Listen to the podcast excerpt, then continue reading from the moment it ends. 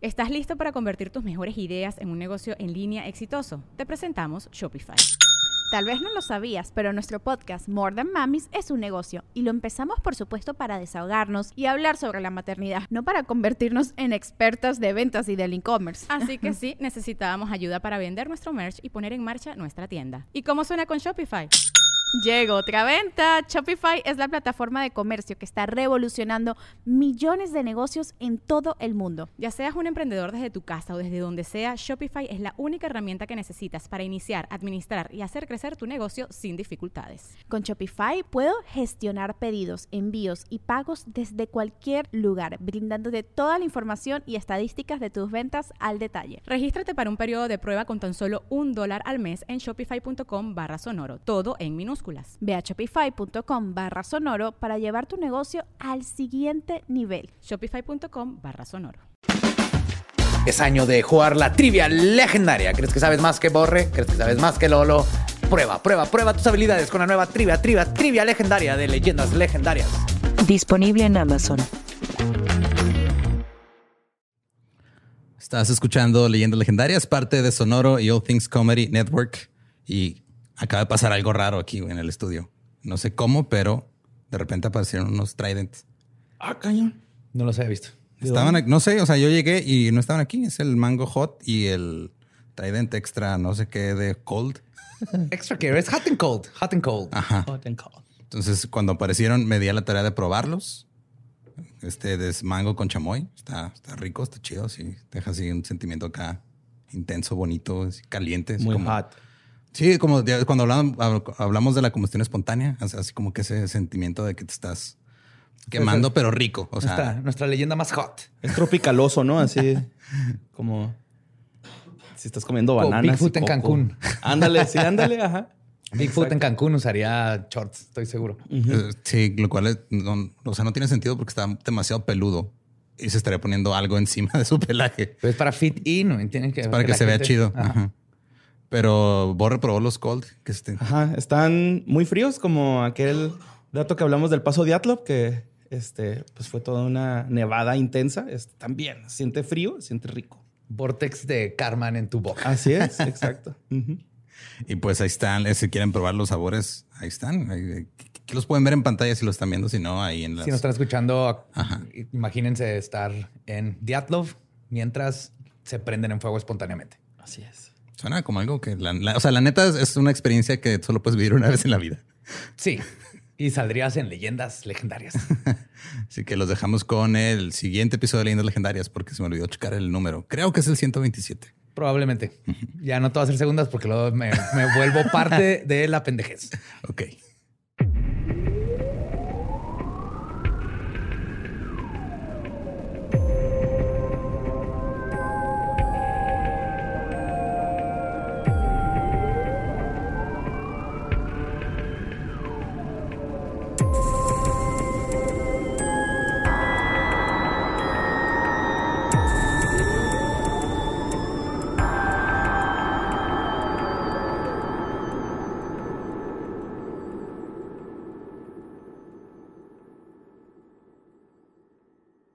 Bienvenidos a Leyendas Legendarias, el podcast en donde cada semana yo, José Antonio Badía, le contaré a Eduardo Espinosa y a Mario Capistrán casos de crimen real, fenómenos paranormales o eventos históricos tan peculiares, notorios y fantásticos que se ganaron el título de Leyendas Legendarias. ¡Yay!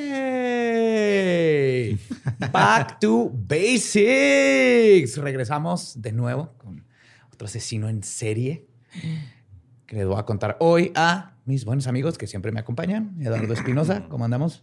Chido. Debatiendo con Ram sobre si los chetos Flaming Hot que tienen en realidad son Flaming Hot o no, pero todo bien. Sí, estoy viendo esa plática. Y sí, qué, el- qué bonito el señor que los inventó. Gracias, ex conserje, genio de la Gastronomía. gastronomía paperil. Pacheca. Si en algo no la pela todo el mundo a México es en las papas. No hay duda alguna. Y, obviamente, Borre, Mario Capistrán. ¿Cómo estamos? Muy bien, gracias, Joe. Lolo, Ranferi. Los churru churrumais son los más chidos. Cuando no traes feria. ¿Te gusta lo mismo? No, pero eran de las más varas antes, Ajá, ¿no? sí, O sea, man. Estaban como dos pesos, tres pesos. Yo, las, yo sigo triste porque las chips a la diabla ya no existen. Bueno, aquí en Juárez. Bueno, estaba ¿No es que eran como de habanero? No, esas son otras, güey. Esas son las de habanero. Entonces se llaman así chips a la diabla. Ah. O se llamaban. Si existen en el sur, avísenme, por favor. Pues ahí les va. Durante la República de Weimar, en Alemania, que fue el régimen político como se conocía entre 1918 y 1933, el país se enfrentaba a una crisis social y económica graves debido a cómo quedaron parados antes y después de la Primera Guerra Mundial. Eventualmente esto daría paso al nazismo unos años después. Y fue en esta sociedad donde nació el peor asesino en serie de su momento. Un hombre que provocó la histeria total debido a la monstruosidad y brutalidad de sus crímenes. O les voy a contar la historia de Peter Curtin, el vampiro de Düsseldorf. Uy, güey. Ajá, sí he escuchado ese nombre. Está bien cabrón este güey. Pues como van a ver, la infancia de Peter Curtin es una placa de Petri de cómo se incuba un asesino en serie. Peter Curtin nació en Koln-Mulheim, en Alemania, el 26 de mayo de 1883. Era el tercero de 13 hijos, pero se convirtió en el mayor cuando sus dos hermanos más grandes murieron tempranamente. Lo ascendieron. Sí. Qué manera tan culera recibir un ascenso, güey. Eh, sus O sea, dos porque en realidad no lo ascendieron, simplemente la barra bajó. Sí, cierto. o sea, hubo una curva ahí así de. Ah. Pues sus dos padres eran alcohólicos, pero su padre, además de alcohólico, era un monstruo. Los 13 integrantes de la familia Curtin vivían en una casa de una sola habitación. Y no era casa, era un depa más bien. Ok. Cuando el papá llegaba borracho a la casa, reunía a la familia y obligaba a los hijos. No la reunía, ya estaban todos juntos. No mames. Güey, era un depa de, de dos cuartos, güey. Eran 13 cabrones. Bueno, do- Era un 11. cuarto. Era un solo cuarto, güey. Ah, no mames. O sea, era- estaban reunidos siempre. Era, era un rectángulo con una cocina y asumo que periódicos y colchones para Ah, dormir. pinche dolor horrible, ¿no? Ajá. Ajá, nine. Bueno, sí, más bien le decía, eh, dejen de ver la pared, volteen al centro, todo el mundo. Con Dejen de con una los copa. clink. Familia, vengo ebrio, voy a hacer algo eh, horrible. Este, reunía a la familia y obligaba a los hijos a ver cómo abusaba sexualmente de su esposa. ¿Qué? Hmm. Los obligaba a ver cómo tenía sexo con ella, pero ella no quería tener sexo, entonces abusaba. Porno en vivo. ella. Y esto sucedía tan seguido que Curtin a su corta edad lo normalizó. Al grado que durante su cuestionamiento, cuando fue arrestado, declaró que, y cito, si no hubieran estado casados, eso sería violación. Ok. Ajá. No, pues ya está torcido el pedo desde ahí. Desde ahí, desde Ajá. bebé, todos crecieron con esto. En esa misma declaración mencionó lo terrible que era su vida en casa. güey. Y cito, toda la familia sufrió por su alcoholismo, porque cuando él estaba borracho era terrible. Yo, siendo el más grande, sufría más que todos. Como se imaginarán, sufríamos de una terrible pobreza. Todo esto porque los ingresos se iban a su bebida. Todos vivíamos en un cuarto y ya se imaginarán qué efecto tuvo en mí sexualmente. Pues la neta no, pero ok. Bueno, conociendo así en serie, es que esos, esos, ese periodo de aprendimiento sexual, Aprendizaje. aprendizaje sexual, es importante, que ahorita lo voy a mencionar. Güey. Pues al ver y vivir toda la violencia que ocurría en la casa Curtin, Perdón, pero es que era como papalote de Museo del Niño, ¿no? O sea, Toca, aprende, juega y aprende. toca, juega y aprende. Esa educación no debe ser interactiva. ¡No! Ah. Al ver y vivir toda la violencia que ocurría en la casa, Curtin comenzó a desarrollar impulsos psicópatas desde muy temprana edad. Y como es común en asesinos en serie, al momento de llegar a la pubertad, su concepto de la sexualidad había sido intrínsecamente entrelazado con la violencia. Y eso se, mani- se manifestó desde que era muy pequeño con animales, como todos los asesinos en serie. ¿Se los cocharon? Bueno, no todos. Ahorita llegaremos a eso. no mames. Todavía está, todavía tiene nueve años, todavía no, no está pensando en sexo. Probablemente la primera vez que sintió placer por matar fue a los cinco años cuando ahogó a dos perritos en el río. A los nueve años hizo su primer mejor, sí, hizo su primer mejor amigo, un hombre que trabajaba en la perrera que vivía en el mismo edificio. Fue su compa, güey. Imagínate un alemán así. Ajá. ¡Hey, niño! ¡Vamos a cazar perros! Para desgracia de la humanidad, esta figura paterna de Curtin también era un degenerado y sádico que le enseñó a Peter a torturar a los perros antes de matarlos y a masturbarlos.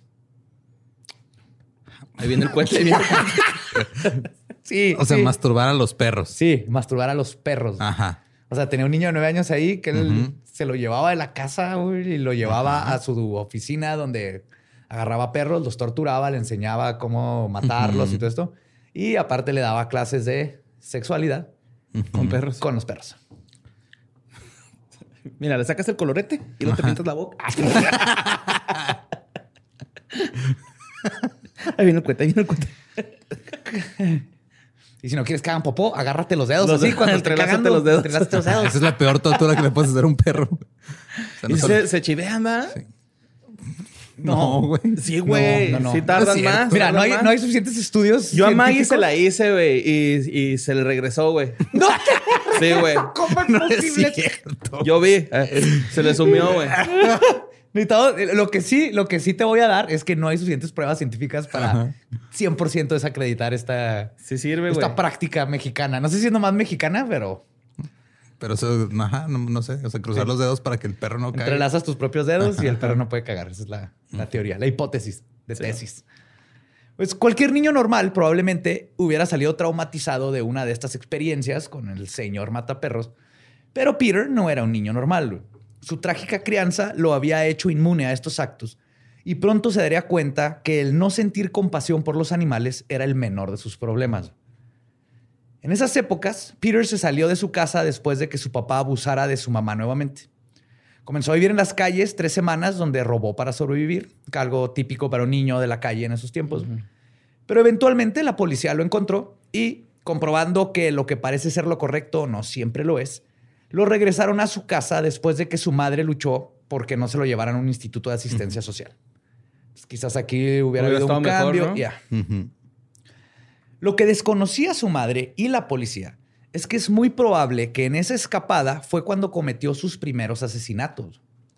Cuando Curtin tenía apenas nueve años. Se cree que Peter empujó a un compañero de la escuela al río. Cuando el amigo del niño que empujó fue a la orilla para rescatarlo, Peter también empujó a ese niño y los dos se ahogaron. Ah, hijo de puta, güey. Qué cabrón, güey. Sí, y esto no se le puede comprobar, pero sí es muy probable que lo hizo. Los pájaros de un tiro. Buenos niños. Dos niños de un río. Pinche Macaulay Culkin y Frodo, ¿no, güey? ¿Te acuerdas de esa movie, güey? Pues la sexualidad de Curtin se desarrolló precozmente y a una edad muy temprana, al estar rodeado de la violencia doméstica y la masturbación de perros con su amigo. A sus 13 años tuvo su primer novia, con la que tuvo sus primeros encuentros sexuales, pero ella nunca quiso practicar la penetración. Entonces, era así por arriba de la ropa, en puro manoseo. Fajecín. Entonces, sí. Entonces, Curtin decidió Delicioso. Tocan, tocándola y le dice, ¿y, y tus otras chichis dónde están? ¿Por qué no tienes dos pezones? Prendido el abdomen. Pues, dada su situación, decidió que era hora de penetrar algo y decidió tener sexo con ovejas y cabras en un establo cercano. Sin embargo, Verga. eso no era suficiente para él. güey. Gracias a las enseñanzas de su sensei mataperros, güey, Ujú. Curtin, Curtin había descubierto que sentía mucho más placer cuando apuñalaba a los animales con los que tenía sexo. Y fue así como tuvo su primer orgasmo. güey. O sea, el amigo le dijo, es que cuando matas a los animales se contrae todo y es más placentero, güey. Como de golpes en las costillas, ¿no? Es como cuando tú decías en tu rutina que el estornudo ayuda, güey. Ah, sí, es, sí, güey. Ayuda un chingo. Güey, no me acordaba de O toser. chiste. Sí, toser o estornudar en el Ajá. sexo es una bendición, güey. Pues todo esto se convirtió en algo que iba a hacer frecuentemente durante toda su adolescencia. Más adelante, el padre de Peter fue encarcelado durante 18 meses por el crimen de incesto al haber abusado sexualmente de su hija mayor que tenía 13 años. No lo, no lo metieron por violación, güey, fue por, incesto. por incesto. Y por fin fue aquí donde la madre de los niños pintó la raya, por lo que se Dijo, "A divorció ver, del hombre. No me vas a estar poniendo el cuerno con nuestra propia hija. No pendejo, ¿eh? mames, güey. Te perdono todo menos eso. Ponte con, ponte perdida. No traigas enfermedades hasta acá. Que de hecho, el, o sea, sí aprovechó más que nada esto le sirvió a la mamá cuando estuvo en la cárcel es cuando aprovechó para pelarse, güey. Porque antes y en la sociedad en la que vivían y todo, era bien difícil que una mujer Sí, pudiera separarse de su esposo así nomás, que no la fuera a buscar, que no la regresaran a huevo a la casa. Pero aquí sí ya dijo, fuck it, después de lo que hiciste, vete a la verga y voy a aprovechar que está en la cárcel para pelarse. Y es cuando se fue, toda la familia se mudó a Düsseldorf. A los 16 años, Peter entró como aprendiz a una fábrica de la ciudad donde era normal que se abusara físicamente de los primerizos con novatadas y todo eso que hacen los doctores en la universidad. Algo que solo sirvió para alienar aún más a Curtin. Esta ¿Qué fue una... Pues le, le- lo golpeaban, le hacían bromas bien poste pesadas. acá. Sí, todas esas cosas. Ajá, lo rapaban, asumo. Ah, un talquito. Pues esta fue una época prolíficamente delictiva para el joven Curtin. Poco después de ser contratado, se robó dinero de la fábrica para irse a la ciudad de Koblenz y de ahí viajó junto con una trabajadora sexual a lo largo del río Rin en un viaje turístico. ¿Qué pedo? De regreso, a, Koblenz nada más era una marca de aspiradoras. Batidoras. de regreso a Düsseldorf, fue encarcelado por malversación de fondos el 6 de junio de 1899. Solo estuvo dos meses encerrado, pero esta fue la primera de 27 veces que iba a estar en prisión, en prisión, que sumaron en total 24 años de cárcel a lo largo de su vida. O sea, literalmente pasó la mitad de su vida en la cárcel. Nada más que entraba y salía, entraba y salía, entraba y salía. Después de que lo liberaron, estuvo otros dos días en la cárcel por dormir en la calle, que era considerado como cargo de vagancia en Alemania en esa época. Ok. Y cuando lo liberaron nuevamente, siguió viviendo en Düsseldorf sin un empleo fijo. Cuando cumplió los 16 años, conoció una mujer mayor a la que se le conoce solamente como M. Ella tenía una hija de la edad de Peter. Él se mudó con la señora durante un tiempo y es así como exploró sus impulsos sexuales más violentos, porque tenía sexo, básicamente sadomasoquista, con consentimiento, con su nueva amante más vieja. O Ok. sea, esta señora le enseñó así como, Ajá. dame una nalgada. Simón, pícame las costillas. Voy a estornudar. Después de varias protestas de vecinos, la pareja se separó porque pues, tenía un niño de 16 años, una señora soltera viviendo ahí. Obviamente era mal visto. güey. Pero Curtin no estaba contento con esta separación, por lo que un día entró a la casa sin permiso, amenazó a M para robarle y llevar y, este, para robarle y aparte se llevó las llaves de la casa. Un mes después volvió a entrar al departamento de M con las llaves que se había robado y por esto fue encarcelado por siete días. En 1900 fue encarcelado tres veces más por estafa y robo. Vivió brevemente con su mamá, pero pronto se fue a la ciudad de Reit, donde cometió muchos más robos y fue encarcelado hasta enero de 1903. Como pueden ver, es una joyita este vato. Güey. Además de los robos, en 1904, Curtin desarrolló una gran pasión por la piromanía. Llegó a incendiar molinos y establos diariamente. Sí, güey. Todos los días. güey. Ya no sé si me estás des- describiendo a- al vampiro de Dusseldorf o a la, o la campaña de Red Dead de Borre. no, ahorita nos acaba de decir que tiene un, cu- un- un Un pueblo, pueblo entero, entero. lleno de cuerpos. Yo lo he visto quemar establos. Nomás dejó vivo al bartender, güey. No, de hecho quemé el bar. güey. y lo veas que se bloquea, rompí las ventanas y incendié por dentro, güey. O sea, no pude entrar. Wow, eso es determinación. güey. Simón. Ay, güey. En algunas ocasiones se dice que incendiaba lugares con animales o incluso gente. güey. Él decía que el sonido de dolor de los seres vivos consumiéndose ante el fuego era algo que disfrutaba tremendamente. El olorcito a chicharrón, ¿no? Olor así, feo. Huele a carne quemada, ya. Yo viví por un rastro, güey, y olía feo, güey, así, a perrito muerto. Ah, un, un amigo vivía a un lado de una menudería y era lo peor. Tavo, el hermano de Gabe, de hecho. el, le- la del- el menudo está toda madre, pero despertarte crudo con el olor de la panza siendo cocida apenas. No, no, no. No sé cómo le hacen. Pero bueno, más adelante, cuando fue arrestado por otro crimen, los investigadores lograron conectar a Curtin con 24 incendios. Pero se estima que ese número podría ser muchísimo mayor. Como cualquier persona completamente este, cuerda podrá entender, Peter Curtin era un delincuente y abusador serial con un patrón muy obvio que no tenía posibilidad de ser rehabilitado, menos en esos tiempos que no existía tal cosa. Pero nadie de todas maneras hizo nada por ponerle un alto a su juventud o mínimo brindarle alguna ayuda o un escape. Me hubiera metido al ejército alemán, güey. Le hubiera ido chido. Ah, ahorita vamos para allá. Oh, fuck. A pesar de que era obvio que Curtin no le tenía miedo a la autoridad ni tenía cargos de conciencia, no había nada que alguien hiciera por él. Como lo hemos visto con varios asesinos en serie en sus años de juventud, sus fantasías y deseos sexuales se hicieron más oscuros. Se obsesionó con la idea de que para tener un orgasmo verdaderamente placentero, tenía que formar parte de actos brutales y sádicos.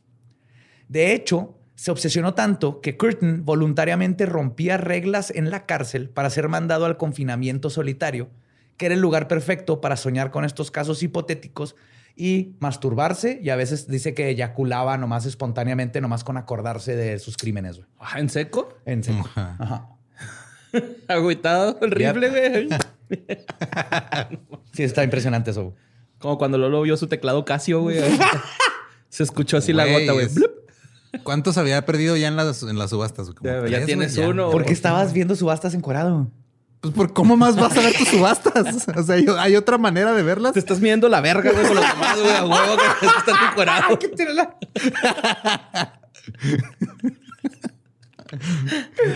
Ah, Es para poder meter la información de la tarjeta de crédito sin manos, güey. Ay, güey. Pues todo estaba en su lugar para crear un monstruo. Y cruzar la línea de sus fantasías a matar era solo cuestión de tiempo y oportunidad. Su primer intento de asesinato documentado ocurrió en 1904, cuando Curtin intentó matar a una chica con la que estaba teniendo sexo. La dejó en el bosque pensando que estaba muerta. Fortunadamente, ella sobrevivió, pero probablemente se quedó con este secreto por el resto de su vida, ya que los datos no vinieron de ella, sino del mismo Curtin. La trató de ahorcar y creyó que estaba muerta y la dejó. La ella primera vez. nunca lo denunció. Ella nunca lo denunció ni nada. Y, y después la dio por ahí, acá. o- No, no, lo, lo que lo o sea, arrestaron. ya después él Es que ahorita vas a ver, él confesó todo. güey. Y ese fue el patrón de Peter Curtin durante toda su juventud. Nunca aprendió nada y su violencia solo se agravó. Al salir de la cárcel se fue a vivir con su mamá y siguió sosteniéndose a través de robos. Luego anduvo con una empleada doméstica que lo dejó porque él abusaba de ella. Después acusó a una chica en un restaurante y le disparó a las personas que intentaron ayudarla, güey. por lo que pasó otros seis meses en prisión. Su vida era un desastre. güey. Además de sus robos e incendios, le gustaba amarrar, agarrarse a golpes con quien fuera. Y en varias ocasiones intentó sabotear las vías del tren para que se descarrilara y ver cómo se moría un chingo de gente, güey. ¿Qué pedo con este Güey, este es mi pobre angelito, no, el del diablito, ¿cómo se llamaba? Problem Child. Ah, Pro- es Problem Child, este, versión este, Alemana. Sí. Sí. Ajá. Strong. No, está cabrones. Pues Varios años más tarde y después de ganarse una colección de ofensas a la ley y a la moral, Peter Curtin cometió su casi inevitable primer asesinato, del cual estamos seguros que cometió. Como les mencionaba, lo único que Curtin necesitaba para cruzar la línea era tiempo y oportunidad. Y esto sucedió el 25 de mayo de 1913. Entró un hotel, un inn, que estaba como, ahí como un bar abajo y puede rentar cuartos, con la intención de robarlo. El bombín. Ajá. Y ahí se encontró a Christine Klein, de solo 10 años de edad, güey, que estaba durmiendo en una habitación donde vivía con su familia en la parte de arriba, porque los papás trabajan abajo. Curtin entró al cuarto y le apretó el cuello hasta que quedó inconsciente. Y luego, probablemente el acto más atroz que había cometido hasta este momento, le cortó la garganta hasta casi decapitarla y la penetró con sus dedos. What the fuck? Curtin declaró que al escuchar la sangre salir de la niña, eyaculó inmediatamente. Luego, el asesino salió del lugar sin ser visto. Qué manera tan violenta de darte cuenta que eres precoz, pero Pero, es- sí, pero aquí ahorita vamos a ver. Eso de la sangre se va a convertir en al- una obsesión, güey, de Curtin. qué asco. Pero salió sin ser visto, dejando el cuerpo de la pequeña Christine donde el asesinó para que la madre que trabajaba ahí la encontrara en esta horrorosa escena. No mames. Al día siguiente, Curtin regresó a la escena del crimen para revivirlo. güey. Se sentó en un café enfrente al hotel donde se estaba tomando un vaso de cerveza mientras se excitaba por el pánico que había causado. Algo que realizaría más de una vez, convirtiéndose en otra parte de su modus operandi. Ahí se dio cuenta que le gustaba regresar y revivir esto. Y en estos tiempos, que aún no se acuñaba el término asesino en serie, mucho menos era del conocimiento policial que este comportamiento es común entre este tipo de, de criminales. Entonces, jamás se imaginaron que el criminal iba a volver a la escena. Para estos tiempos era todo lo contrario. Era un criminal, mató Ni de hizo algo pedo, y se no, va a ir va. a la chingada. Ajá. Sí, no va a regresar. Ya no tiene por qué. Ahora, la única evidencia que encontraron los policías fue una servilleta firmada con las iniciales PK. O sea, el güey todavía dejó ahí como un jajaja, miren lo que hice. güey. Y en lo que tiene que ser uno de los momentos de mala suerte más épicos de la historia, güey, la policía inmediatamente pensó en Peter Klein, el papá de la niña. güey. Que tenía- Oh, no mames. que compartía las mismas iniciales que Peter Curtin. Esto lo convirtió en el primer sospechoso. Que digo, es normal en una investigación siempre desde primero a los seres más cercanos, pero aquí, o sea, PK y la aparte se llamaba Peter Klein. Duró un chingo, güey, para comprar. No mames, te acaban de matar a tu hija y aparte están echando la culpa. Pero logró probar su inocencia y la policía entonces se volteó contra Otto Klein, que era el hermano de Peter Ujú. este, y tío de la víctima. No ayudó que Otto fue incriminado por un testigo que vio a alguien salir de la habitación con ropa similar Ah, a la perdón, que es que se llama Ot- Otto Klein, ¿verdad? Es que dijiste otro Klein y dije. No, ¿cuál- Otto Klein. Ok, Otto. ¿Cuál otro? Ajá. Sí, Otto, Otto. Pero ese güey no era PK. No, pero pues ya dijeron, pues no es este PK, entonces a huevo que es Otto. Entonces a lo mejor se equivocó de cómo empieza su nombre y vamos a ver qué pedo. Sí, o, o estaba tratando de incriminar. Al, Al papá, ellos ¿no? hicieron su propia. Y te digo, alguien dijo que lo que vio salir a alguien con la ropa así, pero en esos tiempos todo el mundo usaba la pinche la misma pinche Pues ropa, güey. Y no nomás esto. Antes del asesinato había habido una pelea por una herencia donde se escuchó a Otto amenazar a su hermano diciéndole, y cito, te voy a hacer algo que vas a recordar el resto de tu vida. Ah, Van Marguera style y todo el pedo. Sí. y, eh, o sea, esto llevó a que hubiera juicio y todo contra Otto Klein, pero por falta de evidencia, porque todo era circunstancial y porque no es México, lo liberaron. pero Otto nunca pudo limpiar su nombre y dos años después murió en el campo de batalla en la Primera Guerra Mundial. Mm. Ese año, Peter Curtin se volvió completamente demencial, güey. Como que esto ya cruzó la línea y le tronó, güey. Tuvo seis meses en los que no paró de cometer crímenes espantosos. Ese verano tuvo una corta relación con una empleada doméstica.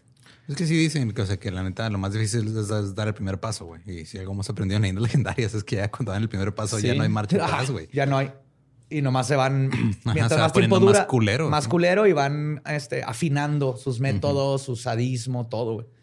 Pues una noche que paseaban por el bosque, Peter la atacó y la estranguló, pero como había gente pasando por ahí, la dejó ir. A la mañana siguiente todavía fueron a desayunar juntos. What? Sí. Le dijo así, perdón, no, no te quería matar, era Voy a cambiar. kinky. Ajá, voy a cambiar. y ella logró escaparse de su agresor, pero nunca lo, Lo nunca lo denunció. denunció. güey. También entró en la habitación de Gertrude Franken, de 17 años, a quien estranguló y eyaculó sobre ella cuando vio que le salía sangre. Esta eyaculación espontánea, al ver la sangre fluir, fue lo que comenzó a darle la idea de beber la misma. güey. Algo que descubriría que no es tan buena idea. güey. Su víctima sobrevivió, pero nunca fue atrapado por este crimen. Otro día atacó a un hombre con un hacha. No lo mató y luego logró escapar de la escena y todavía con la adrenalina en el cuerpo le prendió fuego a un camión que guardaba paja. güey. no más porque sí, güey. Me lo imagino así corriendo de la escena y lo pasa el camión de paja y luego se regresa de- así de reversa, güey. oh, aquí un camión de paja. Pues muchos incidentes del estilo ocurrieron en ese mismo año, entre ataques a jóvenes indefensas e incendios a propiedad privada. Curtin sació esa necesidad de provocar violencia haciendo todos estos actos. Sin embargo, fue arrestado por fin en 1914. Pero no lo arrestaron por asesinato, sino por haber desertado del ejército del Kaiser, en donde fue conscripto comenzando lo que se convertiría en la Primera Guerra Mundial. Sí. O sea, a diferencia de los otros asesinos en serie que los meten a que entran al ejército y, y ahí es donde con la disciplina se calman. No, este güey en chinga dijo, no, esto no es para mí. güey". No. Y se escapó a la chingada. Anarquía total. Pues lo sentenciaron por seis años. Fue lo más largo que lo han sentenciado por algo.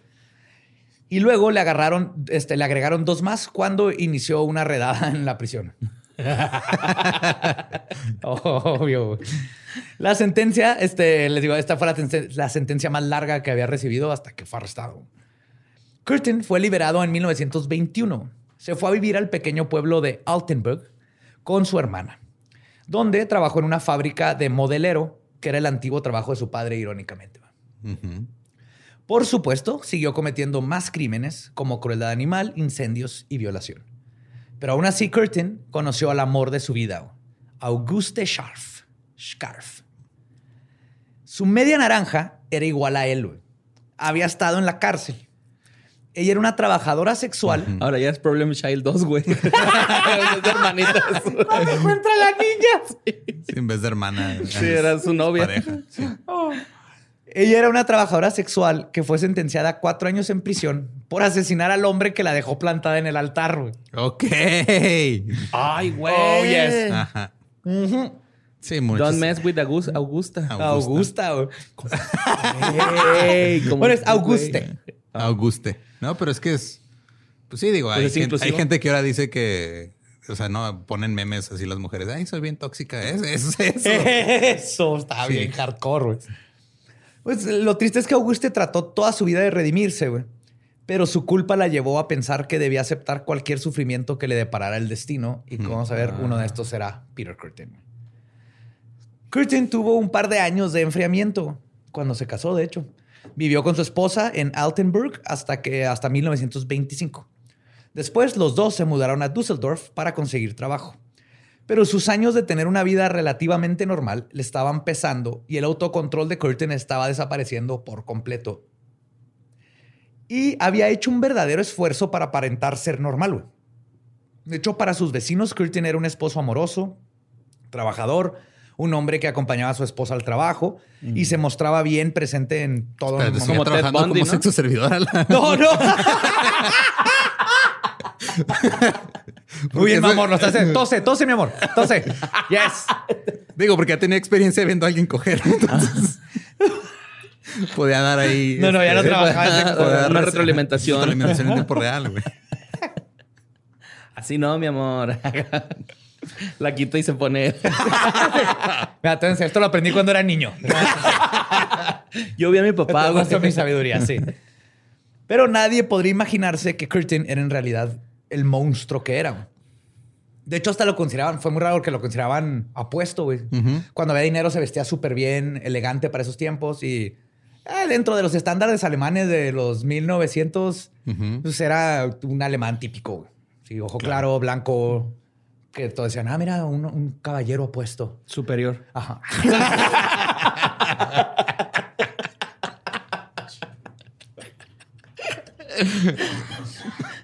Y Yo, ajá.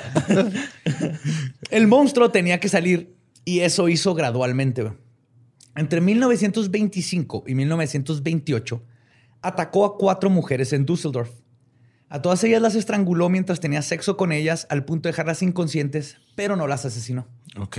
Como que estaba tratando todavía de, de no cruzar la línea de nuevo.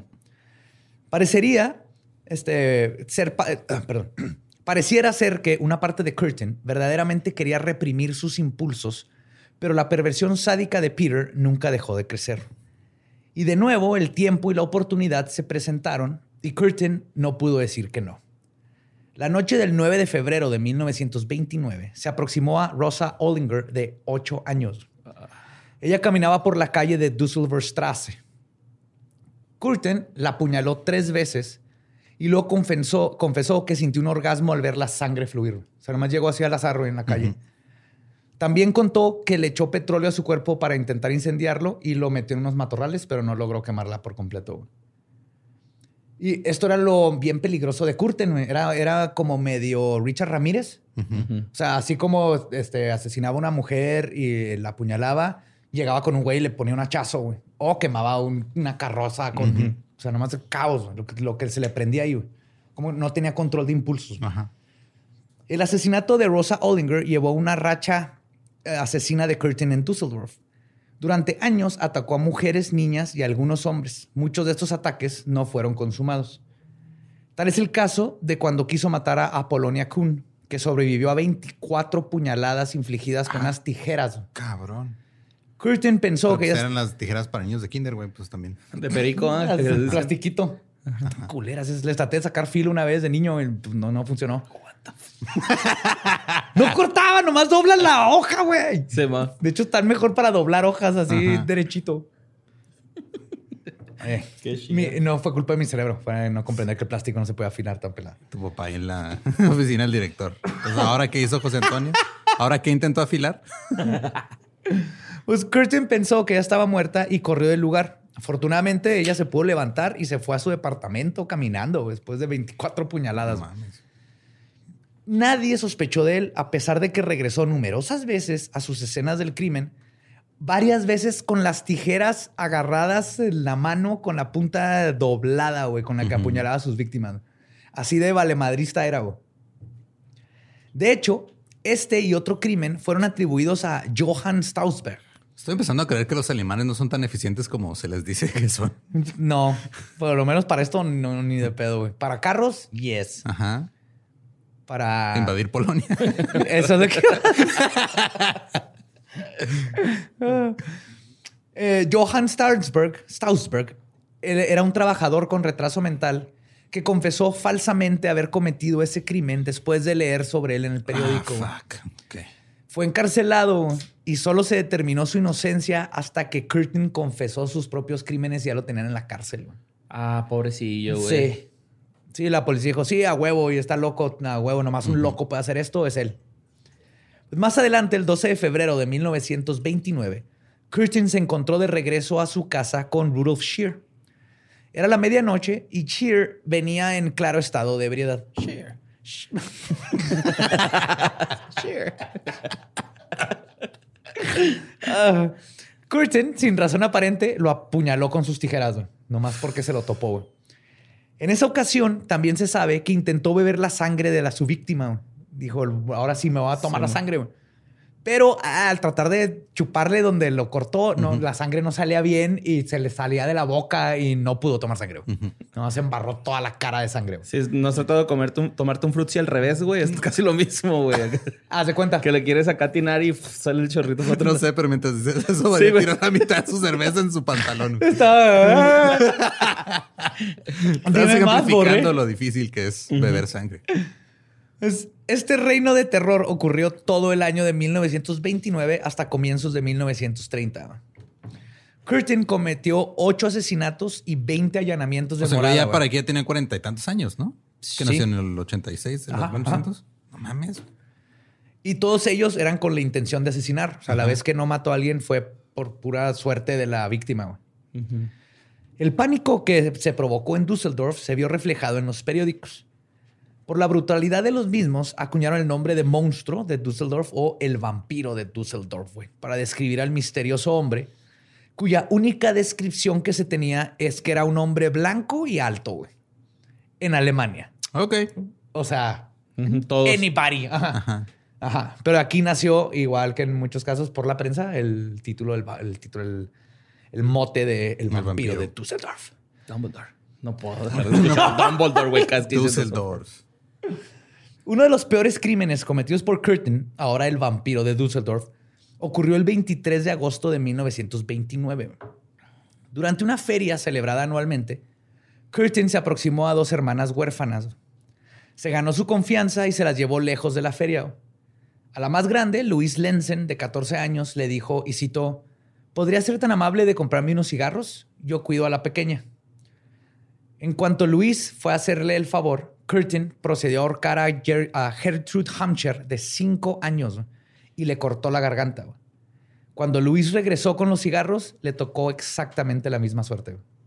Las mató ahí así nomás porque se las topó. No mames. Dos huérfanas, güey. Mal pedo. Y Y, es- en realidad eso es lo que pasa con los señores que se van por cigarros y no vuelven, es porque también los degollaron, güey. Espero.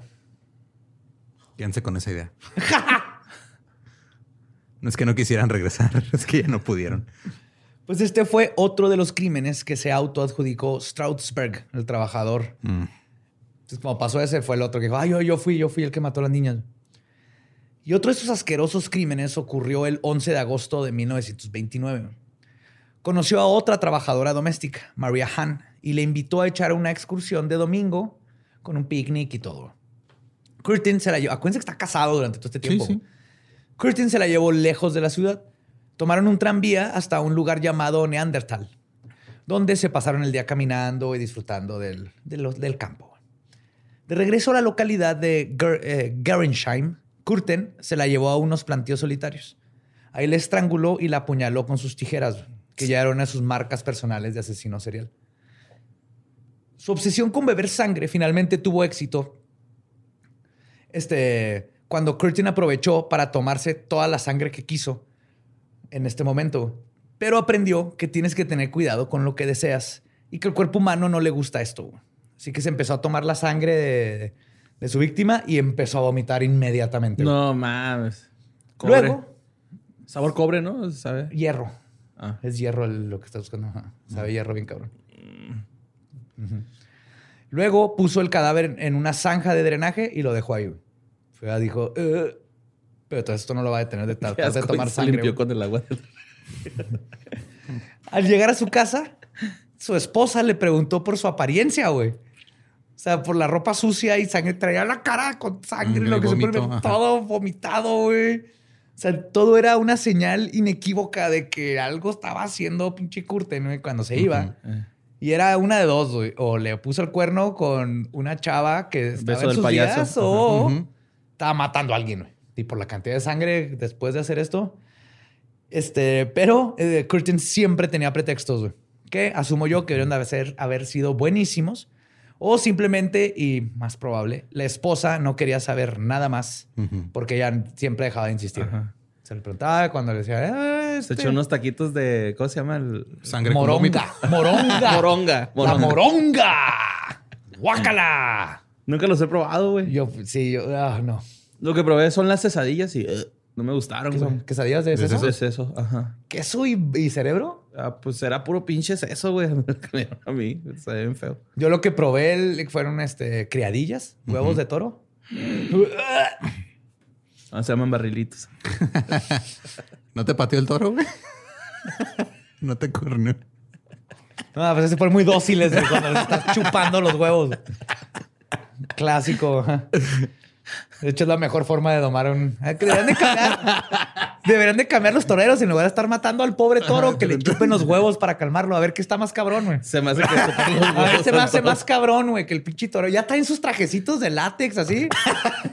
con sus lentejuelas. y si le rascas, todo. lo encuentras. Sí, güey, que hagan acá malabares y le van ajá, seduciéndolo en los huevos y el primero que se los chupe Ajá. bien y el toro se venga, listo, torero ganón. ¡Ole! Y que le den así su vasito de semen en lugar de la oreja. güey. Se lo lleve a su casa si tanto le interesan pedazos de toro. Güey, Güey, me fui por un rancho bien cabrón, ¿verdad? De la tauromaquia. No nieguen lo que no pagarían para ver eso. Nueva rutina de stand-up show, güey. Termine, le echan así el- los mecos así en la cara. ¡Ya! Bueno, Tauromequia. taurón. Ay, güey. Oh my God. Ok. Ah.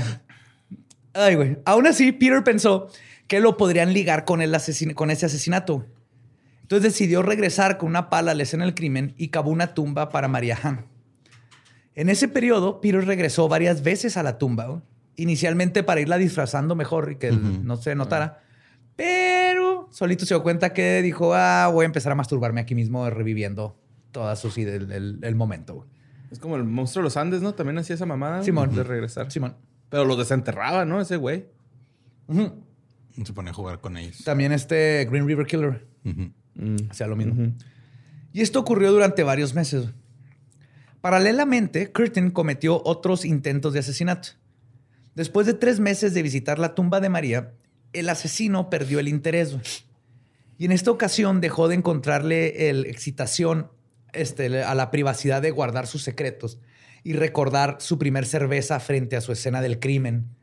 Lo hizo pensar en la fama. Mm. Entonces dijo, ah, ¿sabes qué? Me acuerdo cómo me gustó ver a la gente en pánico y que... La vez de la niña. Ajá. Y aquí es cuando empezó a cambiar un poquito su MO. Por eso en septiembre de 1929, Curtin mandó una carta al periódico con un plano que indicaba dónde se podía encontrar el cuerpo de Maria Han. Otro bien BTK, güey. Sí, miren, van a llegar a un punto, llévense una pala para quitar los mecos, otra para quitar la tierra. Va a estar bien acartonado el terreno. no tengan miedo. Crujiendo. Nada crece. Bueno, a lo mejor uno que otro niño de la tierra va a andar por ahí suelto. No salen de ahí, ¿va? No sé, güey, nunca me he venido en la tierra. Yo sí, no pasa nada. Sí, me quedé pensando así, ah, de una de Samalayuca. Ah, y no fue, ah, y, y los que no saben qué es el niño de la tierra, googleen esa chingadera, googleenla. No es venenosa. No, es un grillo, es un Ajá, grillo es gigante. un grillo Es feo. un grillo de Jerusalén, creo que se llama. Sí, Pero de todas maneras, toparte uno, yo me topé uno en, en el paso, en un depa, así en el balcón, y entonces está asqueroso. Pero no fue hasta meses después que la policía decidió ver si lo que decía la carta era cierto, güey. Se les llegó la carta y así de que, oh, ok. Y luego la guardaron, güey. Yo creo. La mataron en su máquina de escribir invisible. invisible. Ajá. Y luego ya después de darle cuerda a su Volkswagen, ahora sí decidieron ir a... Y no fue hasta el 15. ¿eh? Todavía no se inventaron Volkswagen, creo. Ah, sí, cierto. No, no, todavía no. todavía no. Falta, falta un personaje ahí. ¿no? El sí, quin- falta, falta un pintor ahí que se atraviese en la que historia. terminó sin siendo motivo. ingeniero automotriz. Ajá. Y ahí acaba. Todo bonito, todo bonito. El auto del pueblo. Sí. De hecho, ajá, Volkswagen. El 15 de noviembre encontraron el cuerpo de María, donde Curtin dijo que lo había dejado. Las, tijeras hasta ahorita habían sido su arma predilecta por su portabilidad y eficiencia. O sea, era algo bien fácil que podía traer en la bolsa y nadie sospecharía. Pero más adelante decidió cambiar su herramienta a algo que infligiera más dolor y al mismo tiempo confundiera a las autoridades. Porque también se empezó a dar cuenta, dijo, ya tengo, se, si se dan cuenta que es con tijeras y lo me agarran con tijeras, el, necesito cambiar mi modus operandi para confundirlos y que crean que es un chingo de gente. Y el arma predilecta fue una vez un cuchillo, pero en este caso decidió un martillo. Igual, si te trampan y traes un cuchillo, te la pueden hacer de Ajá. pedo. Pero si traes un martillo, Ah, vengo de soy un clavar. trabajador, sí. Sí, claro. ajá. Soy carpintero. Si traes un cuchillo, a ver, pícame esta cebolla, güey. A ver si es cierto. A ver, ¿tú sabes la técnica para Sí, mo. Hacerla Martillo. ver, en chinga. este clavo. Ah, sí. Ah, te- Ahí está. El martillo es la herramienta de los- Dame- del gitano, es mi herramienta favorita. Sirve para todo. Todo lo puedes arreglar con un martillo. Todo. Estoy de acuerdo. Sí. Marcos flojos, este, pues tornillos o, o clavos atorados, Carburadores. disputas familiares, todo puedes arreglar con un martillo. El 29 de septiembre del mismo año, Curtin caminó con su martillo a la estación central de Düsseldorf. Ahí conoció a Ida Roder, una empleada doméstica de 31 años y soltera. Él la invitó a pasar al rato, este, un rato al lado del río Rin. Y así pasaron el día hasta que se puso el sol. Ira le pidió a Curtin que regresaran. Él aceptó. Sin embargo, después de caminar unos metros, Peter Curtin le soltó un martillazo en la sien. De ahí la arrastró hasta unos pastizales donde nadie lo viera y terminó de matarla a martillazo. Ay, güey. Esta vez Curtin se quedó con un amuleto, un anillo que traía Ira. Como que si se ven, vas viendo cómo se va convirtiendo, va, va descubriendo estas cosas de él. Se O sea, fue volando. Primero. Como Thor. Era blanco y alto, güey. Por ejemplo, cuando enterró a, a su víctima y poder regresar a la escena del crimen fue algo que le gustó, pero luego se dio cuenta que prefería que descubrieran los cuerpos, entonces no podía regresar a la escena del crimen, entonces decidió, si me robo un trofeo, puedo revivir el momento con el trofeo. Y él tenía el plan de arrastrar el cuerpo de, de Aira hasta el río Rin para hundirlo, pero abandonó sus planes cuando un hombre que paseaba a su perro pasó cerca y, y obvió. Curiosamente, este hombre era un policía, güey. Y ni, Ni cuenta, cuenta. Güey. O sea, cuenta. sí vio a Peter Curtin, pero nunca se imaginó que acaba de matar, que iba arrastrando literalmente un cuerpo. Ah, no, pues yo lo vi este, con un martillo y una mujer y asumí que se la estaba clavando. Yo creo que la mujer necesitaba que le colgaran un, un cuadro ahí en el parque. Por suerte, ese caballero traía Trae un martillo, martillo, ahí con él y todo salió bien, creo. No sé, yo soy policía, ese no es mi jale, ¿verdad? Col- colgar cuartos para los albañiles, yo soy policía. El cuerpo de Ira Ruder fue encontrado a la mañana siguiente. Una vez más, Curtin regresó a la escena del crimen para observar excitado a los policías alrededor del cuerpo de su víctima. Once días después, el 11 de octubre, Peter Curtin fue al centro de Düsseldorf para buscar a quién atacar con su martillo. Se quedó parado afuera de un cine y de ahí encontró a Elizabeth Dorier, que digo, es que es lo más creepy porque no tenía un plano. Ajá. O sea, nomás llegaba y tu, tu, movía los dedillos hasta que vea a alguien que se le, le dan ganas de decía, matar, ah, está chida ese güey. Ajá. Curtin la invitó a echarse unas chelas y luego a su departamento. Porque la esposa viajaba acá ratito y a visitar a la familia o así, entonces aprovechaba que no está la esposa. Ella aceptó, pero él la terminó llevando a un campo abandonado donde también le pegó en la sien con su martillo. Güey, el dolor de esa madre, Sí, ¿no? güey. Sí, cuando te dan un pedrón en la boca, güey, acá duele un cerrote, güey. What? Hablas de contar un pedacito, como diciendo así que sí, sí, como cuando te regalan tu primer borrador. Pues, güey, es que es lo más próximo que me ha tocado así de ese dolor, güey, en la cara, güey. Algo duro, güey. Ya, un, un pelotazo de béisbol me tocó. No, un pinche rocón. Una cuatrimoto a mí.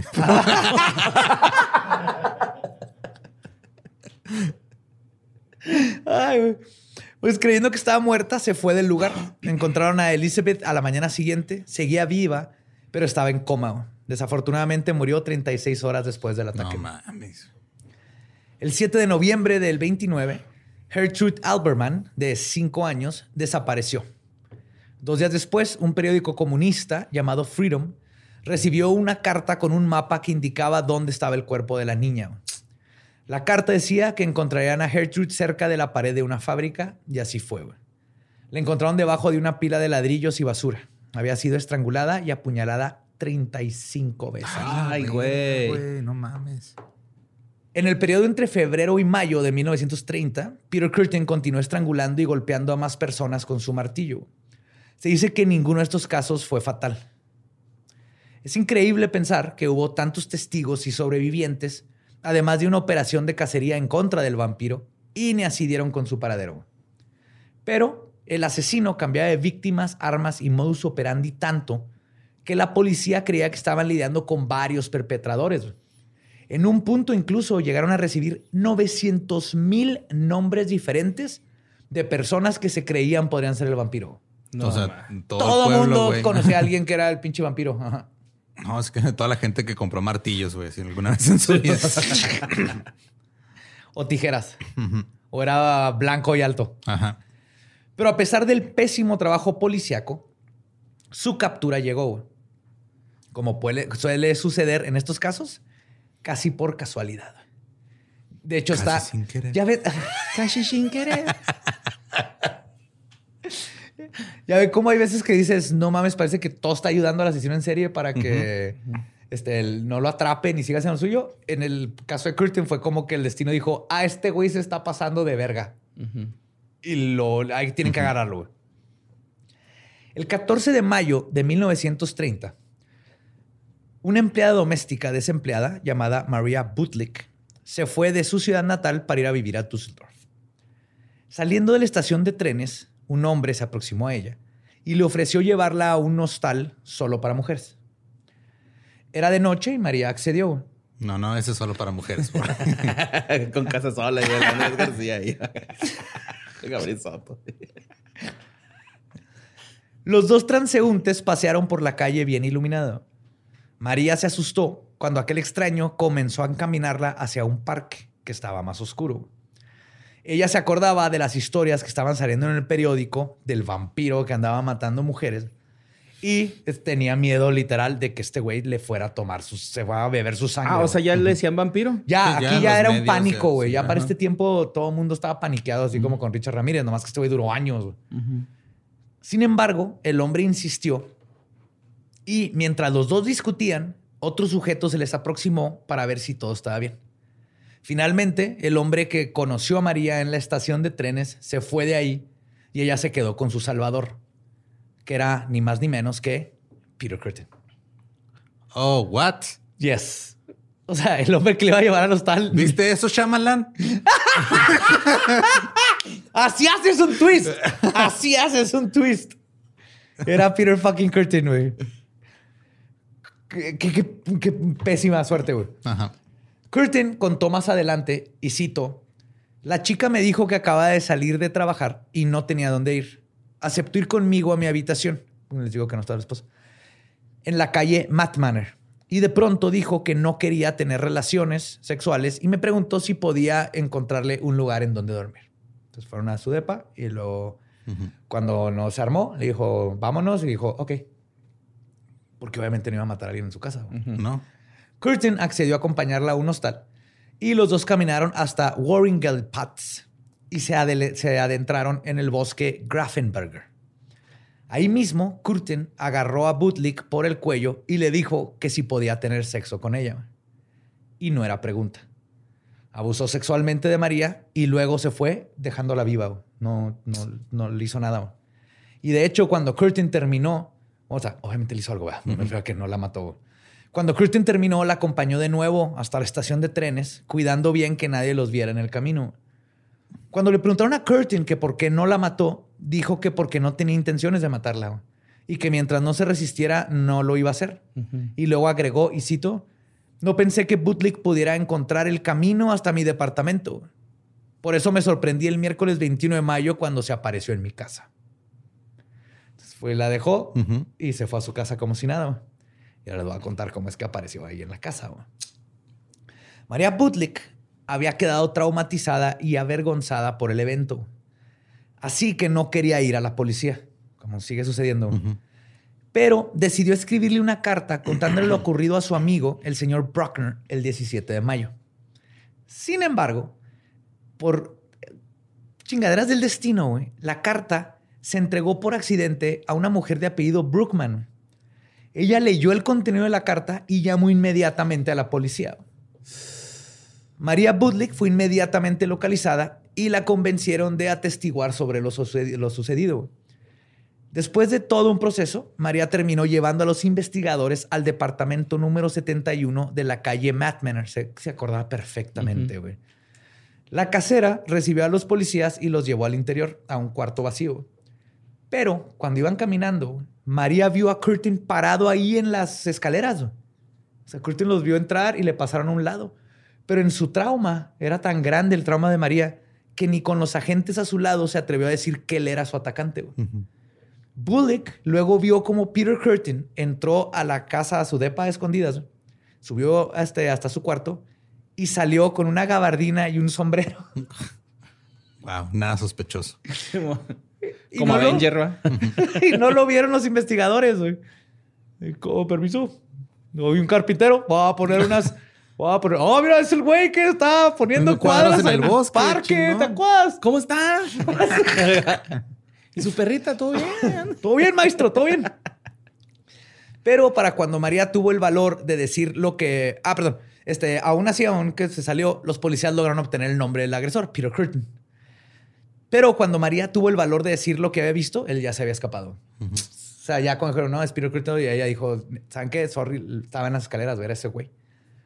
Curtin estaba seguro de que ahora sí lo iban a capturar, por lo que decidió contarle lo sucedido a su esposa. O sea, con él. Y no le contó todo. Solo, solo le, le dijo lo último que acaba de pasar. Le dijo que probablemente sus intentos, entre comillas, por tener sexo con esta mujer podrían considerarse como violación y que probablemente lo encarcelarían durante 15 años por sus crímenes pasados. ¿Sí? Entonces sí le dijo así como, me anda buscando la policía, pero fue por esta última mujer. Sí, o sea, fue por esta. O sea, no me, no- no me están buscando por la vez que llegué. ¿Te acuerdas cuando llegué lleno de vómito y sangre? Uf, déjate cuento. Esa estuvo bien cabrona. No es por esa, es por esta nueva. Es por esta, nada más. Es que se ve bien culero, mi. No, no, tome sangre, mi amor. Está- Ajá, sí. Moronga, tal vez. Pero sangre así, no, no, hay que cocinar todo. Entonces, Curtin salió de su casa el 22 de mayo y se fue a dormir a un cuarto en Alderstrasse. Curtin dijo que, y cito, durmió plácidamente hasta la mañana del viernes. Ashlock. Ashlock. Pendejo en Ah. alemán. No digo que sé decir en alemán. Para ese momento no habían evidencias que lo ligaran al caso del vampiro de Düsseldorf. Düsseldorf. O sea, no estaban buscando por eso. güey. Están buscando por el, Ajá. la violación. Pero aún así, Curtin sabía que su tiempo se estaba acabando y no que no podría seguir toda su vida con esta farsa.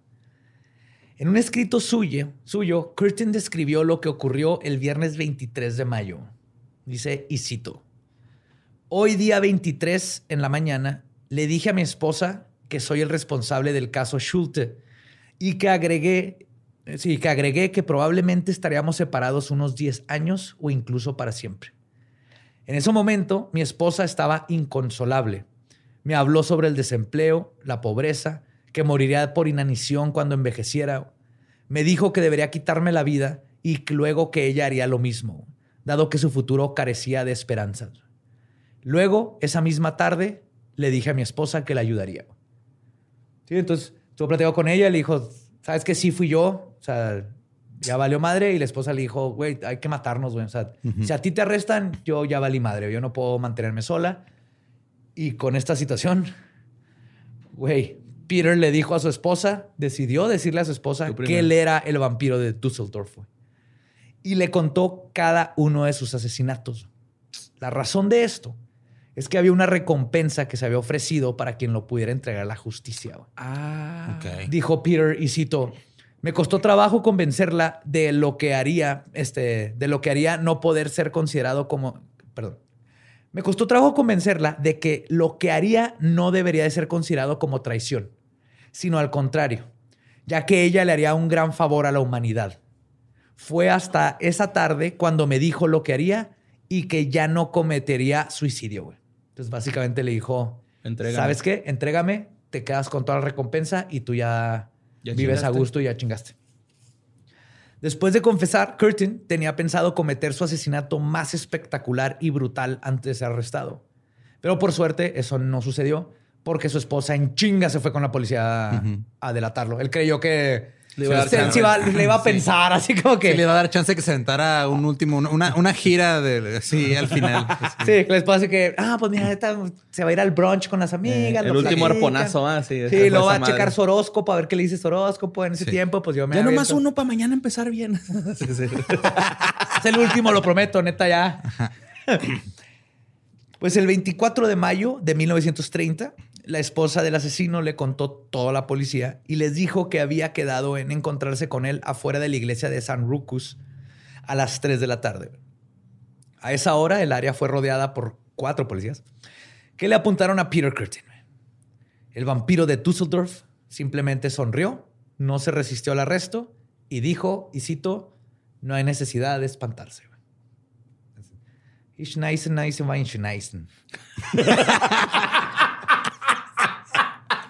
Boo.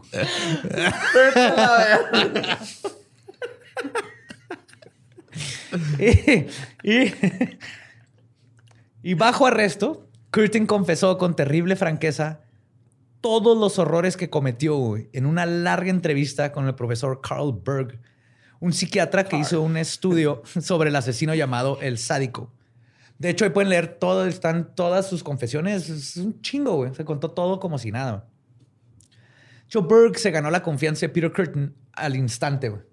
Y esto provocó que la confesión de Curtin fuera más que detallada, güey. cosa que dejó literalmente boquiabiertos a los investigadores. güey.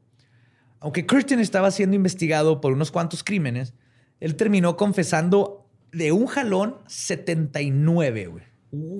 Entre Ah, asesinatos, cabrón, violaciones, quemó, Incendios. incendios, todo, güey. O sea, ellos dijeron, ah, ok, está la violación, por lo que lo arrestamos, más él dice que es el vampiro, el vampiro son estos dos, tres casos. No, qué chingados. Él dijo, van a necesitar más cuadernos de... Se puso a contar uno, uno uno. Um, eins, María, zwei, Carla, drei, vier, ah, cuatro es vier, fünf, sechs, ah, sieben, acht, neun. De hecho, Alemán describió avanzado. incluso perfec- a su perfección este, la semana. Ah, perdón. No, no, no. Lo que sorprendió a todos, a- o sea, además de la brutalidad y todo lo que estaba contando, era la memoria fotográfica que tenía Curtin para sus crímenes. Describía escenas de, así perfectamente la escena que tenían este, fotografiadas a la perfección de casos de hace 17 años. ¿Qué pedo? Y se acuerda de todo, de la persona, qué traía puesto, dónde la apuñaló, todo, güey. Que a veces en varios asesinos en serie pasa, güey. Se queda como bien grabado esa experiencia. güey. Pues si se venía nomás de acordarse, güey. Ajá. A huevo que lo traía bien Oh, presente, yes, ¿no? buen punto, sí. Y lo que lo motivó a hablar con su- de sus atrocidades Ya bien me quedado en la confesión. Sí, es cierto, güey. Oh, entonces, La la puñalada. Una puñeta 3000 Master, güey. mental, puñeta mental Master. Le pegué al vato con el martillo. ¡Ah! Otro Kleenex, por favor. Oficial. Schneise, Schneise. Este, lo que lo motivó a hablar de sus atrocidades no fue el arrepentimiento, güey, ni el gusto de ser famoso o provocar horror, güey, como uno pensaría. Fue la necesidad de asegurar un buen futuro para su esposa, según él. Y yo creo que es una combinación de las dos. Ajá. Porque una parte de él se ve que sí quería a la esposa, le trató de echar ganas, pero obviamente él sabía que si ya lo iban a agarrar, que mejor que irse con un bang y confesar todo. Le mamaba este pedo. Es- Es un asesino en serie psicópata, pendejo. Y entre más crímenes come- este, hubiera cometido, esto sí, más recompensa era para la esposa. Ok. Sí, entonces no, no se limitó en platicarles absolutamente todo lo que hizo. El juicio en contra del vampiro de Düsseldorf inició el 13 de abril de 1931. Enfrentó cargo de nueve asesinatos y siete intentos de asesinato. Porque aún así la policía dijo, ok, no sabemos cuánto estás confesando nomás por mamón y por el dinero, pero estamos Estos seguros que debemos comprobar estos, porque todavía se tiene que comprobar en la corte de la ley, ¿no? Una confesión no es suficiente. Pero hoy se cree que su número de víctimas puede ascender de 35 a 70. Que se me hace bien poquito. O sea, de víctimas de Bien asesinato. poquito de asesinato. Sí, güey. Luego. Fueron años, años, Ajá. décadas güey, que estuvo activo. Sí, lo quemando, güey. Y como era tan al azar, no sabemos cuántos fueron nomás. Empujó a alguien al río. güey. A los niños, todo va. lo que hizo, sí. Y lo que puso a todos en shock en la corte fue la apariencia de Peter Curtin. Cuando vieron al vampiro de Düsseldorf, que según ellos y en su mente era un monstruo y que para ellos se tendría que ver como tal, sus expectativas se vieron completamente destrozadas cuando frente a ellos vieron a un hombre vestido y arreglado inmaculadamente, con un peinado de Benito Juárez, que parecía un hombre de negocios común y corriente. Y ahí es donde les cambió todo. No mames, es igual que todos nosotros. así. Sí, sí, literal. Porque, por ejemplo, el, el Johan, ¿cómo se llama? El loquito que agarraron, Ajá. pues él sí tenía así el- lo que todo el mundo se imaginaba que debería ser un asesino. Un cuasi. Sí, sí. Y al principio Curtin dijo con un tono de voz calmado que su confesión había sido en falso, ya una vez en corte. O sea, dijo, no, no es cierto. Dijo que él solo quería asegurar una mayor recompensa para su esposa. Sin embargo, después de dos meses de juicio, se comprobó que Peter Curtin era realmente el vampiro de Düsseldorf, sin duda alguna. Y varios doctores alemanes dijeron que Curtin estaba plenamente consciente de su responsabilidad en los crímenes. Según ellos, su motivación había sido la venganza en contra de una sociedad que lo torturó al meterlo tantos años en prisión. Y el juez le preguntó a Curtin si tenía una conciencia. A lo que respondió, y cito, Nine. ¿sí? Wow. Nine. Dijo, nine. Digo, no tengo. Entonces, ¿nueve o no? A ver. que apenas estoy aprendiendo alemán. Dijo, no tengo. Nunca pensé que lo que hacía era malo. Incluso cuando la sociedad humana condene mis acciones, mi sangre y la sangre de mis víctimas estarán en la conciencia de mis torturadores. Los castigos que he recibido destruyeron todos mis sentimientos hacia la raza humana. Por eso no le tengo lástima a mis víctimas. O sea, él estaba Pues, ¿qué pasado de consciente de que lo convirtieron en un monstruo. No lo justifica, ¿No? pero él estaba consciente de que lo, lo, lo forjaron. Pero si estás en ese nivel mental de poder estar consciente de que es por tus circunstancias, también podrías estar. Es lo que siempre debatimos Ajá, y o sea, exactamente. podrías trabajar en, en- en cambiarlas. No Yes. es justo. Y, y por un momento, por un tiempo lo hizo, güey. O sea, intentó dejar sus impulsos Ajá. cuando se casó, intentó Sí. hacer ciertas cosas. Y debo- debe haber llegado a un punto en el que se dijo a sí mismo, no, no, qué chingados. O sea, pues a- así soy. Sí.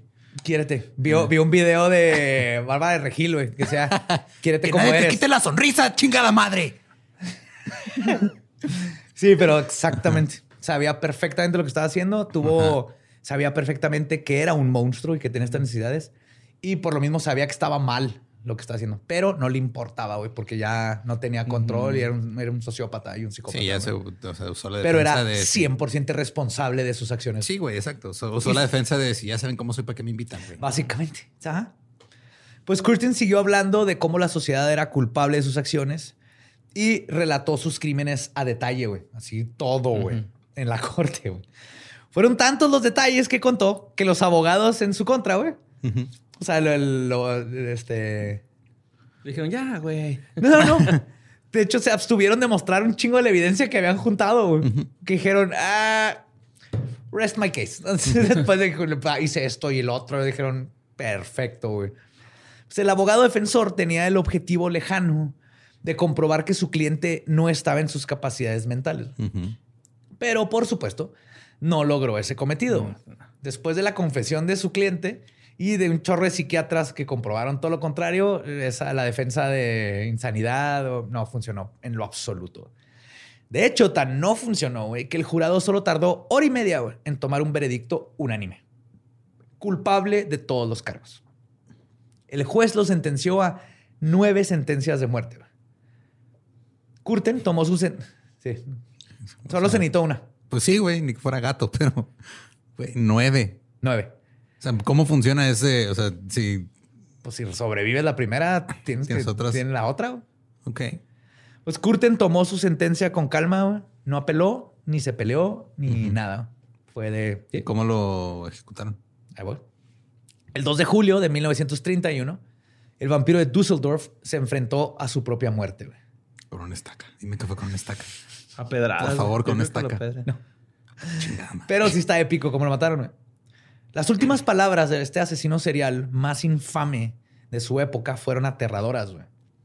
Le dijo a un psiquiatra de la prisión, y cito, dime, después de que me corten la cabeza, ¿podré escuchar al menos por un momento el sonido de mi propia sangre chorreando desde la base de mi cuello? Eso sería mi placer más grande. That's metal. Ujú. Está fucking metal. Pero eso es lo que dijo, güey. Y después de eso, Curtin recibió la pena de muerte que le habían dado, la primera, y fue decapitado en la guillotina a los 48 años. Le hubieran puesto nueve navajas, güey, y hubieran matado. una Gillette. Sí, hubieran matado al vampiro y hubieran descubierto la triple navaja. Por lo tanto, patrocinados hoy este Gillette y Pacífico, ¿eh? ¿O qué era? No, Victoria. Ya no sé, güey. No, superior. Superior, superior. Miren, ahí están todos. Échenle para este capítulo. Podemos poner ahí sus logos. Que la gente piense en el vampiro de Düsseldorf y piense en sus marcas inmediatamente. Ahora, después de que lo mataron, güey, su cabeza fue momificada y su cerebro utilizado para hacerle estudios, aunque no se encontró ninguna anormalidad en él. Obviamente todo fue psicológico. Y hoy en día, uno puede ver la cabeza de Peter Curtin en el Museo de Ripley en Wisconsin. Coqui. Coqui, una no misión. mames, Coqui. Yes, descubrí esto y me estaba muriendo de ganas de decirte. Tienes Fotos, una misión, güey. Ajá. Ay, güey. Ve a ese museo y mándanos fotos de la cabeza de Peter Motherfucking Curtin. Yes. Y esa fue la historia del desgraciado, maldito y brutal vampiro de Düsseldorf, Peter Curtin. Así estuvo bien tenso, güey.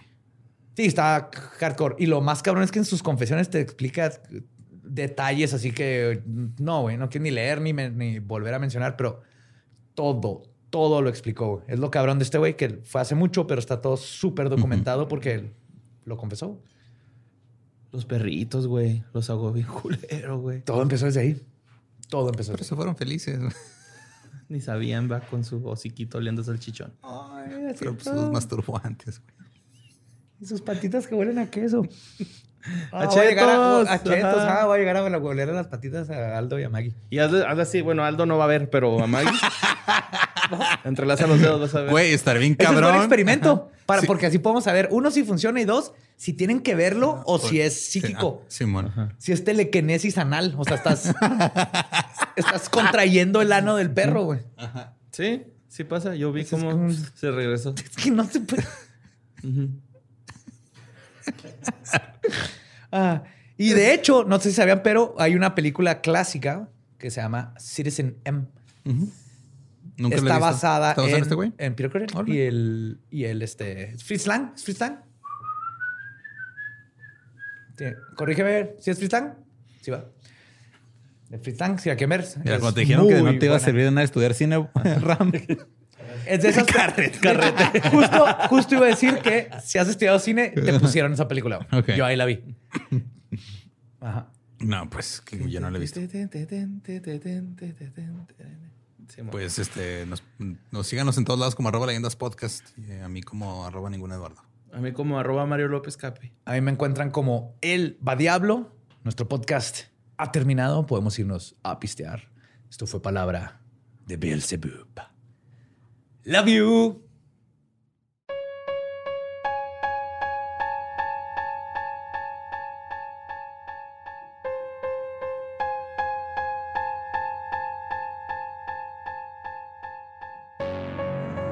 Y ese fue Peter Curtin, el vampiro de Düsseldorf. Ah, estuvo raro ese pedo. Sí, güey. pinche crazy, güey. Era la, la anarquía hecha persona ese güey. O sea, la, bueno, no ese tipo de anarquía. No, la, ajá, no, el, el- el desmadre Ajá. violento hecho persona. Definitivamente. Como Jason, ¿no? Así como que unstoppable, así, ¿no? Ajá. Le valía madre, güey. Totalmente, hasta su muerte, güey.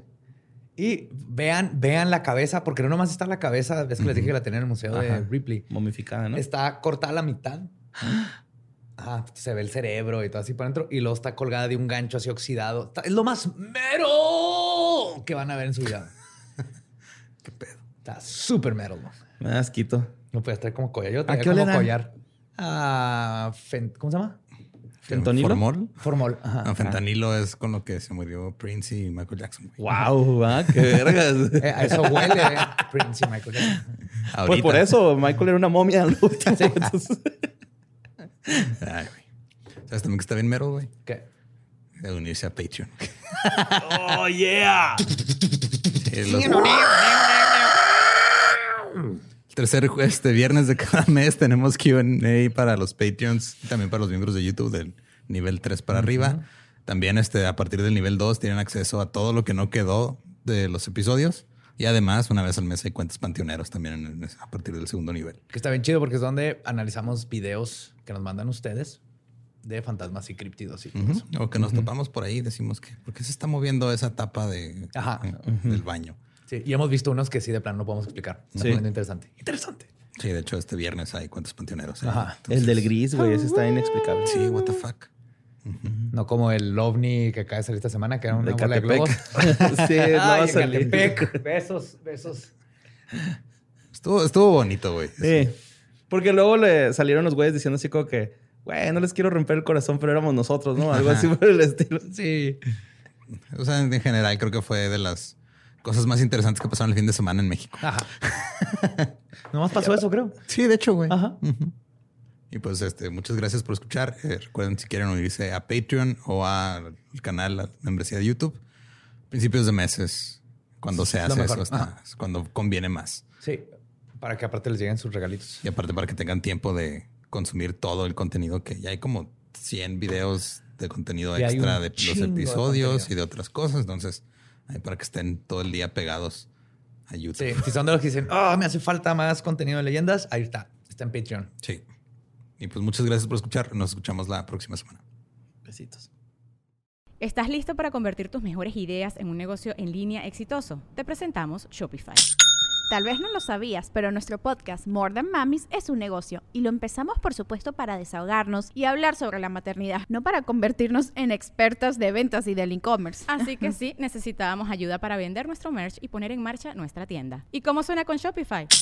Llega otra venta. Shopify es la plataforma de comercio que está revolucionando millones de negocios en todo el mundo. Ya seas un emprendedor desde tu casa o desde donde sea, Shopify es la única herramienta que necesitas para iniciar, administrar y hacer crecer tu negocio sin dificultades. Con Shopify puedo gestionar pedidos, envíos y pagos desde cualquier lugar, brindándote toda la información y estadísticas de tus ventas al detalle. Regístrate para un periodo de prueba con tan solo un dólar al mes en shopify.com barra sonoro, todo en minúsculas. Ve a shopify.com barra sonoro para llevar tu negocio al siguiente nivel. Shopify.com barra sonoro.